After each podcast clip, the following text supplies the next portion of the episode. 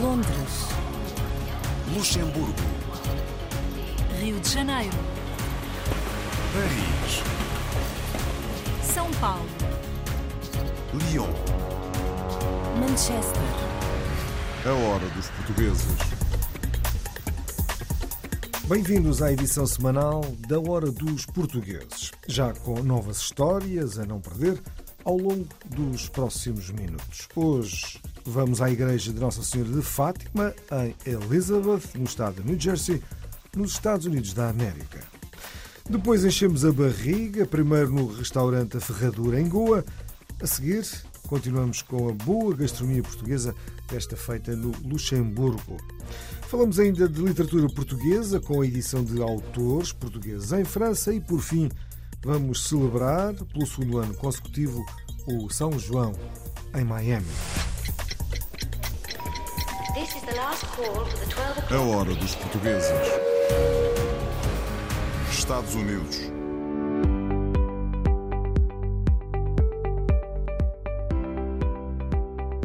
A Igreja de Nossa Senhora de Fátima, em Elizabeth, no estado de New Jersey, nos Estados Unidos da América, é um pilar importante da comunidade portuguesa local. Trata-se de uma paróquia muito ativa, com a igreja própria, pároco português e mais de 500 crianças a frequentar a catequese. Recentemente, a comunidade comemorou 50 anos sobre a sua criação, com variadas efemérides e muita alegria. Como nos contam na abertura desta Hora dos Portugueses, Afonso Martins e Rodrigo Santos. São 50 anos de um dos maiores pilares da comunidade portuguesa de Elizabeth. Ilustre ocasião que se comemorou em maio e foi assinalada com a visita da imagem peregrina da Nossa Senhora de Fátima. A imagem que nós temos aqui é do Santuário de Fátima. O Santuário de Fátima tem 13 imagens que andam pelo mundo. A última vez que houve uma peregrinação à Arquidiocese de Newark foi no ano de 1997 e 98. Foi a última vez que ela visitou.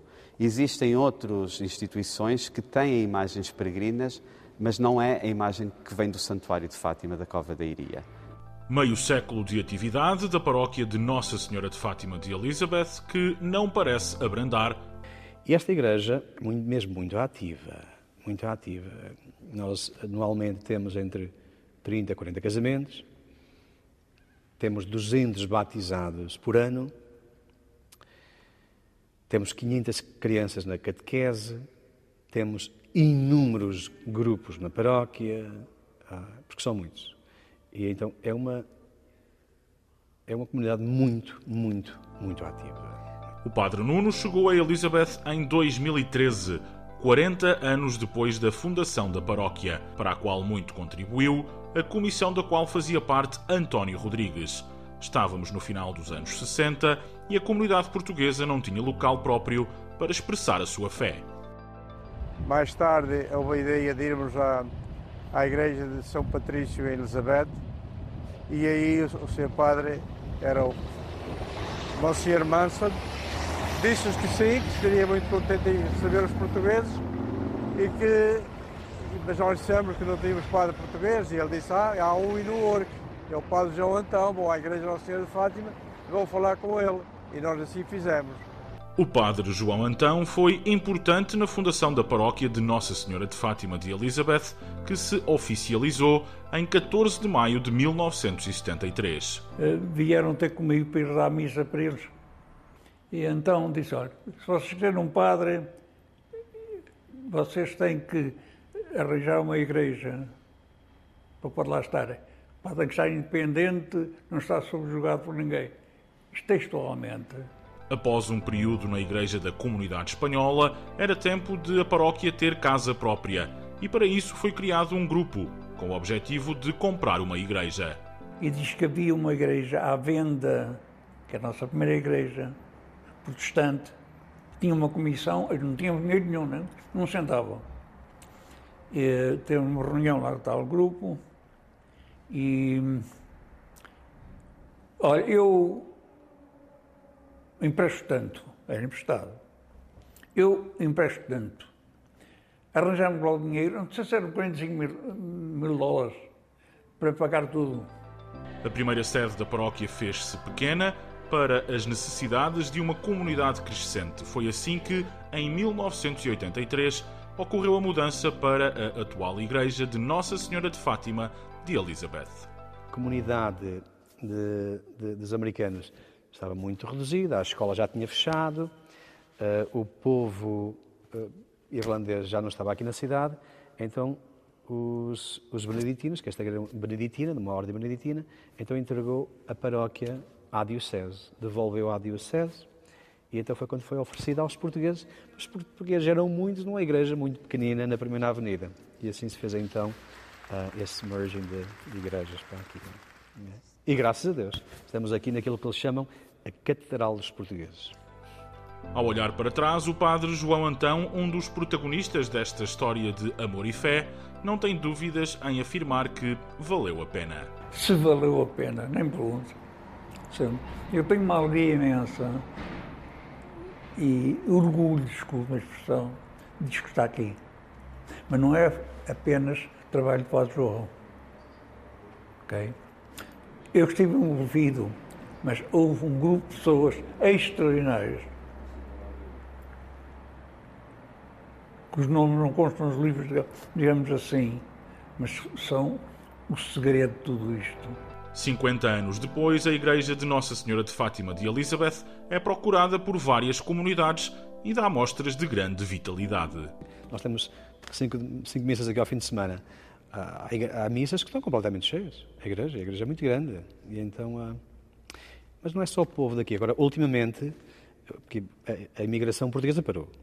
Mas estão vindo brasileiros, muitos hispanos, eh, muitos haitianos, muitos nigerianos, que está aqui assim à volta de Elizabeth. Agora, os portugueses, são poucos os que vivem aqui em Elizabeth. Todos conduzem de fora, de outras cidades. A paróquia e a comunidade portuguesa de Elizabeth estão de parabéns.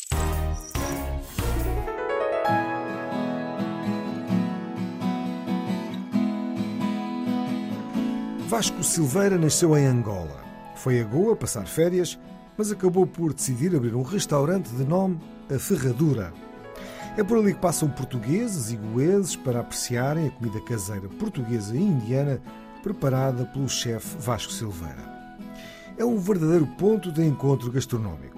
A reportagem de Naaline Elvina Souza e Anha Lulolo.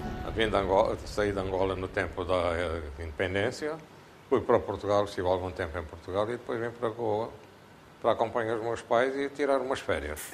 E pronto, fiquei por aqui depois dos três meses. Estavam quase que mais de 47 anos. A ideia do restaurante surgiu porque só havia aqui comida goeda e comida com especiarias e aquilo. E em conversa com os amigos e não sei quantos daqueles tempos, é pá, tu estavas aí a cozinhar a comida portuguesa, porque é que não, não faz, abres um restaurante? Sempre vamos à tua casa, há sempre comida portuguesa na mesa isto e aquilo. Então a ideia surgiu, começou a ser fermentada, não sei quantos, e aconteceu que consegui apanhar este lugar vazio e foi alugado. Depois houve uma altura que surgiu que nós tínhamos que modificar e seguir com os tempos. E então modificamos o restaurante, restauramos o restaurante e é o que é agora depois de 23 anos, 24 anos. Agora para o próximo menu estamos a pensar em fazer galinha fricassé, carne de porco alentejana, a cabidela e o, e o arroz do pato, porque agora já se apanham patos aqui, porque há criação de patos em Goa. A bulhão pato, que é uma, uma, uma preparação tradicional portuguesa, que é preparada com alhos, coentros e limão e vinho. E tem muito boa saída e, tem, e as pessoas vêm para aqui e querem mesmo comer esse prato. O bacalhau vem de Portugal, eu geralmente, quando vou a Portugal, cada, cada dois anos, trago bacalhau para aqui. Eu mantenho a coisa a qualquer custo, mantenho o bacalhau aqui em pequenas quantidades. Abri isto em 16 de abril de 1980 e até hoje os pratos são mais ou menos os mesmos. A maioria, pode-se dizer, 90% dos pratos que estão aqui são pratos que se faziam naquela altura. Eu tenho uma clientela mixta. mista. Tem, tem os goeses que vêm provar a comida portuguesa, gostam também porque a comida goesa também está a desaparecer, não só nos restaurantes, mas em casa também, com os novos hábitos das novas comidas que estão a aparecer. E nós mantemos a, a, a comida do ESA tradicional. Bem, o ferradura veio, do, do, do, veio da Angola, de Malanges, nos meus tempos de estudante. Trabalhava assim part-time num jornal e havia um restaurante que era chamado Ferradura, onde nós à noite passávamos o tempo à espera da impressão do jornal. E então, como foram os últimos tempos em Angola que eu passei, em Malens que eu passei ali, e foi, então veio-me à cabeça dar o nome de Ferradura ao restaurante. O, o Bolzan Rival entrou neste restaurante só por uma, por uma questão. É uma receita antiga da avó da minha esposa. E como este bolo tem uma certa ligação ao bolo, a um bolo algarvio que é feito com amêndoas, aqui foi transformado para o bolo de, com castanhos de caju. A serradura praticamente surgiu porque é um bolo que não leva ovos, não leva farinha, não é um creme que é da coisa. Só pessoas que também são, são susceptíveis à lactose podem comer a serradura. A comida é feita como era feita antigamente, na casa das minhas tias, na casa da minha sogra. Isto é. Como era feita a comida, é feita aqui. Costumo várias vezes vir aqui ao Orsu, ao restaurante aqui do nosso amigo Vasco. Gosto imenso do, do bifinho que eles fazem aqui. Uh, é com muito, muito gosto que venho aqui, é um sítio tranquilo, ouve-se música portuguesa, come-se bem e é muito agradável, é muito agradável. Isto é praticamente, este restaurante é um ponto de encontro, é uma espécie de uma embaixada gastronómica para os portugueses que vêm a Goa e passam por Panjim.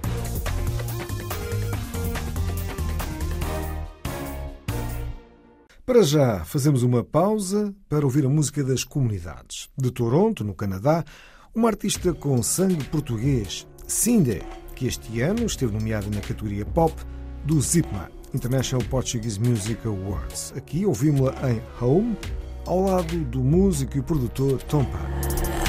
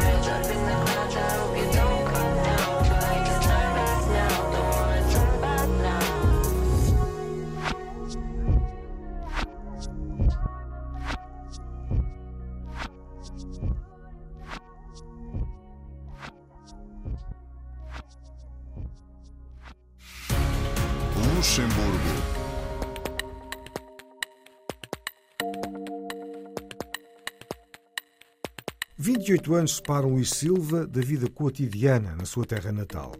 Natural do litoral alentejano, do Cercal, este empresário da restauração partiu à aventura no início da década de 90 e fez do Luxemburgo a sua casa. Hoje serve o melhor da gastronomia portuguesa e não só. Os pormenores com Marco António Ribeiro, Paulo Coglin e Nelson Coelho. O Alentejo viu nascer mas com apenas 18 anos, a vida de Luís Silva, então empregado de restauração no Cercal, deu uma volta de 180 graus. Estávamos em 1994 e um convite inesperado carimbou-lhe o passaporte para o centro da Europa. Houve um casal que tinha família lá no Cercal, que foi lá passar férias e tinham aqui um restaurante e que hum, me viram trabalhar, gostaram do meu serviço e me propuseram de vir para o, para o Luxemburgo. E eu, com 18 anos, Luxemburgo, centro da Europa, estava a imaginar isto tipo Nova York, uh, muito desenvolvido, grandes prédios. E uh, nós, com 18 anos, temos aquela sensação de aventura e aquela vontade de conhecer coisas novas. E uh, o senhor propôs-me um bom ordenado, que eu aceitei. E então resolvi vir, vir à aventura. Uma aventura com vários desafios, entre eles um clima completamente diferente e a adaptação a um país com uma língua estranha, o luxemburguês. Quando cheguei aqui, cheguei no fim de setembro. Uh, nessa altura, em 94, os invernos eram relativamente rigorosos. Foi um pouco complicado. A adaptação à língua, nem tanto, porque o restaurante para onde fui trabalhar era um restaurante português, então havia muitos clientes portugueses. Os luxemburgueses que haviam era tudo uh, simpáticos, porque era uma pequena vila aqui perto de Itelbruck, a 9 km, que era Madernac. Um, e eles eram relativamente simpáticos. E então levavam-nos, a nós, os portugueses, como uma brincadeira, ensinavam-nos a língua, nós ensinávamos a eles, e uh, nesse ponto não foi tão difícil. Para lá da restauração, o percurso do Alentejano teve paragem em diferentes áreas. Com a vida familiar estabilizada, surgia a vontade de concretizar um sonho antigo: abrir o seu próprio negócio gastronómico. Encontrei este espaço em plena grande rua, aqui em Telbruck, que me permite ter um horário uh, de dia, diurno, uh, abre às 7 da manhã, sirvo uns cafés aos clientes antes de irem para o trabalho. Entretanto, começamos a preparar o prato do dia uh, e depois fazemos o serviço de meio-dia, do, do prato do dia. À tarde temos um serviço de cocktails, de cafés, para os casais poderem vir desfrutar de um pequeno momento tranquilo, sem stress, sem nada. Às 6 horas fecho, vou para casa, fico com a minha família e fica tudo bem. E entretanto consegui uh, realizar um dos meus sonhos, que era uh, ter um espaço meu que, que eu pudesse adaptar uh, às minhas ideias. E do sonho à concretização das ideias, nasceu o restaurante a quem empresta o nome. Um espaço dedicado aos sabores da terra natal sem esquecer algumas das especialidades da cozinha do Grão-Ducado. Tentamos encontrar um equilíbrio um, entre a comida portuguesa, tradicional portuguesa, e a comida mais luxemburguesa.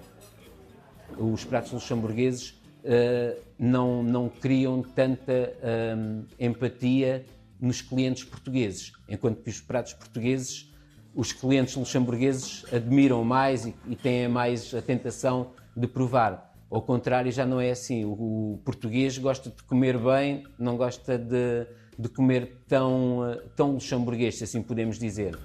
Um equilíbrio nem sempre fácil de conseguir, mas que continua a ser um dos motos do dia a dia entre pratos de um empreendedor alentejano que é já um rosto familiar na restauração do norte do Luxemburgo. França.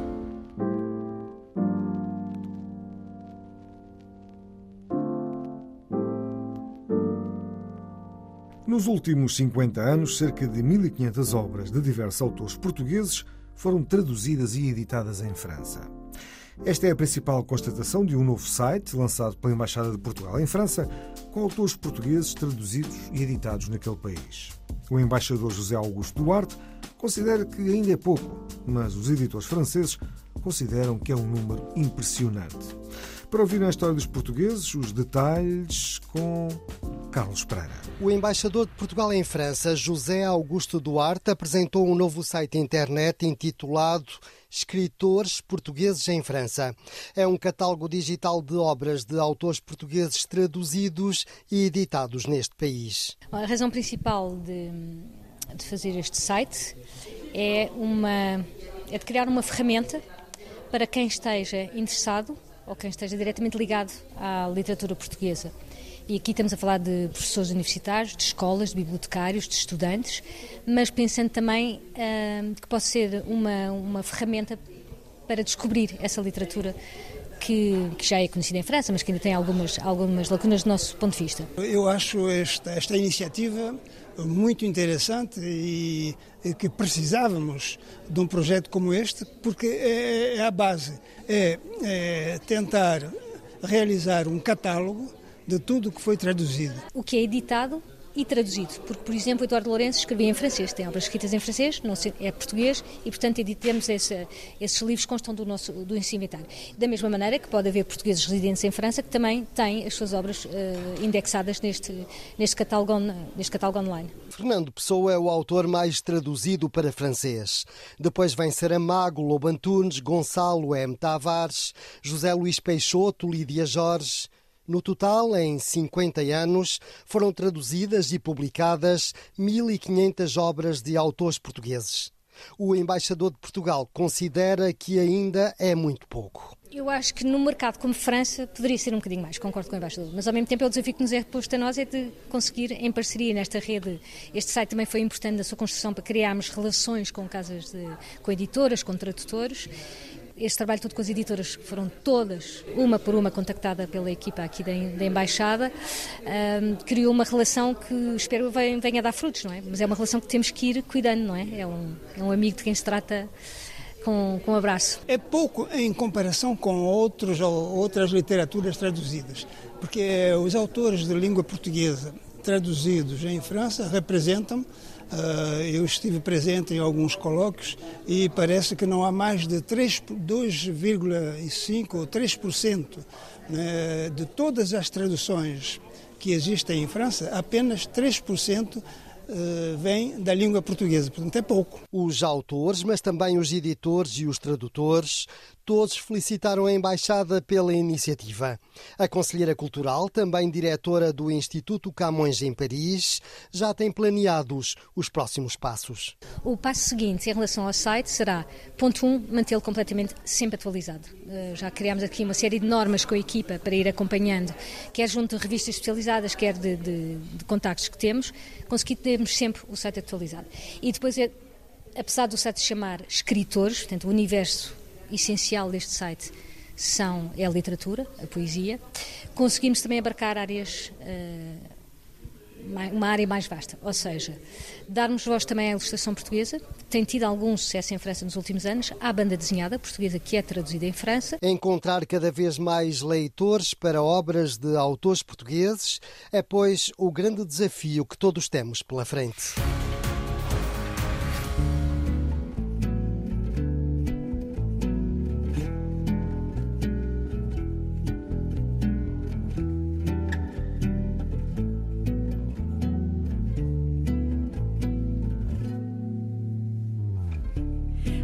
look into your eyes and softly sigh.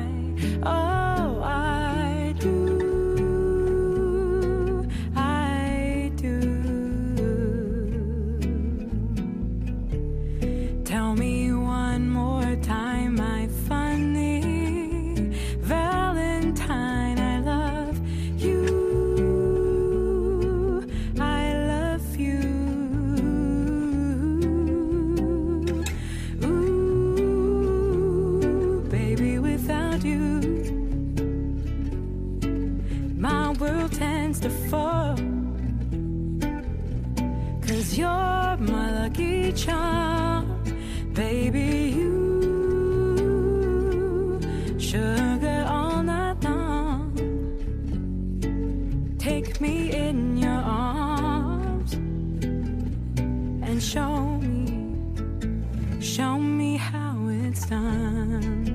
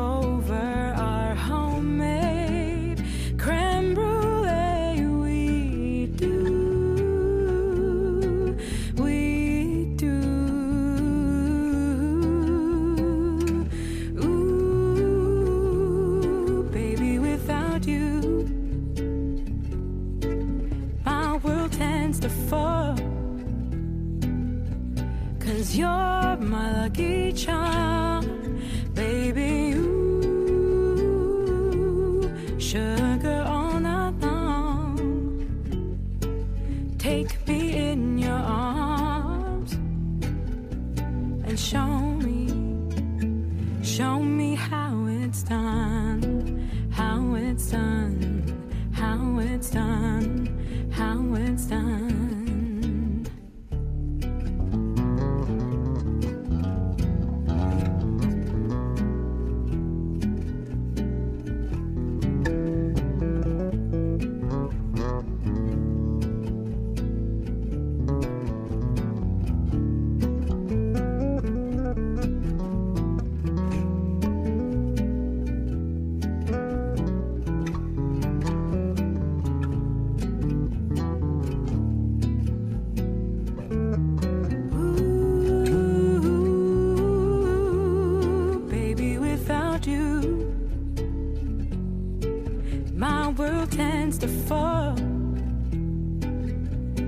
Cause you're my lucky charm, darling. You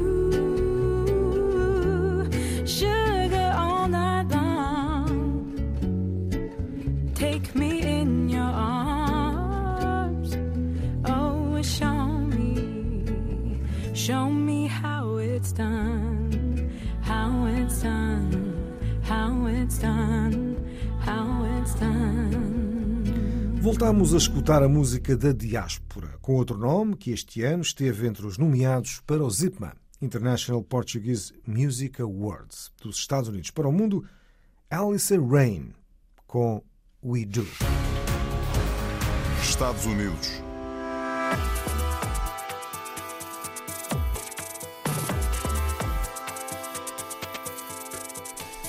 A fechar, vamos à festa. Pelo segundo ano consecutivo, festejou-se o São João em Miami, nos Estados Unidos da América.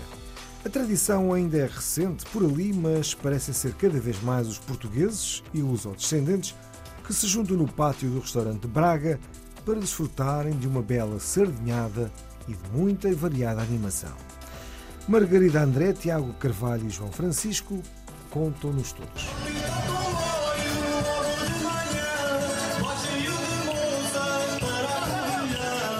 Quando os Zimbro compuseram Apita ao Comboio, estavam longe de imaginar que uma das paragens deste trem viria a ser Miami. Pelo segundo ano consecutivo, os portugueses que residem na cidade reuniram-se no restaurante Braga para festejarem a noite de São João. É uma festa como em Portugal, fora de Portugal. Praticamente um real minhoto, um real à nossa maneira, à portuguesa. No primeiro ano vieram 24 pessoas, neste ano tivemos 53. Tudo portugueses. Portanto, isto já começa a ser uma tradição aqui em Miami. O primeiro foi um bocadinho mais tranquilo, estávamos todos sentados, foi o meu primeiro jantar aqui em Miami, mas neste caso tivemos que reformular um pouco a, a festa, porque havia muito mais gente do que o ano passado. Uma festa reformulada para se assemelhar ao que se faz em Portugal, ainda que em menor escala. As festas no, em Braga e no Porto são festas grandiosas. Aqui é, um, é uma miniatura de festas, mas, mas mata as saudades. Na verdade, como sabemos, nada se compara com Portugal, mas é sempre bom se ter. Uh, I call it comfort taste, sentir um bocadinho do nosso país, tanto com a comida como as pessoas, amizades, vinho, o que for, para sentirmos um bocadinho esse carinho com algo que faz parte de nós.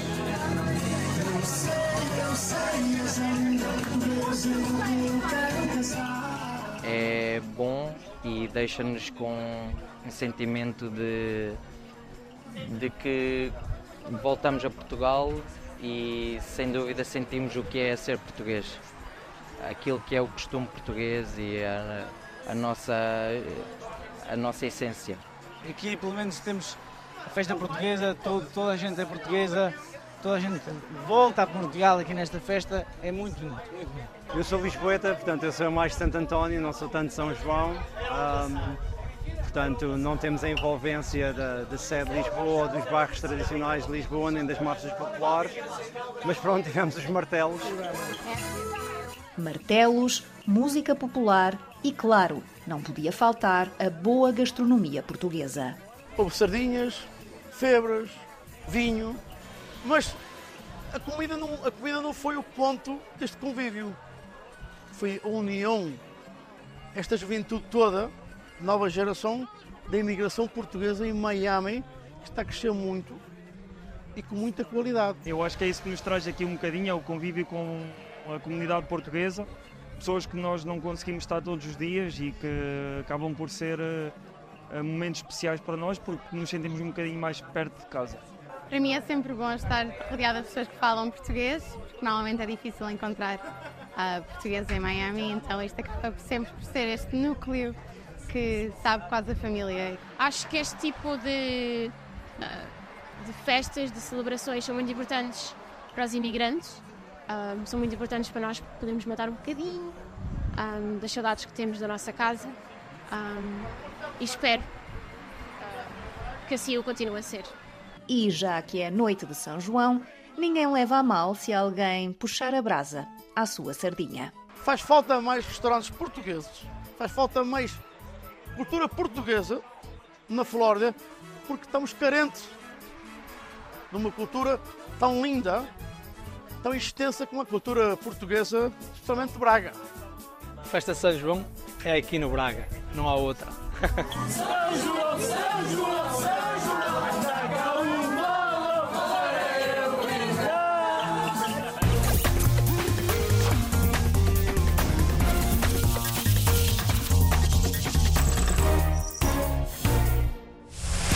E por hoje é tudo. É o fecho desta Hora dos Portugueses, com edição, apresentação e sonoplastia de João Pedro Bandeira. Até à próxima. Londres, Luxemburgo, Rio de Janeiro, Paris, São Paulo, Lyon. Manchester. A hora dos portugueses.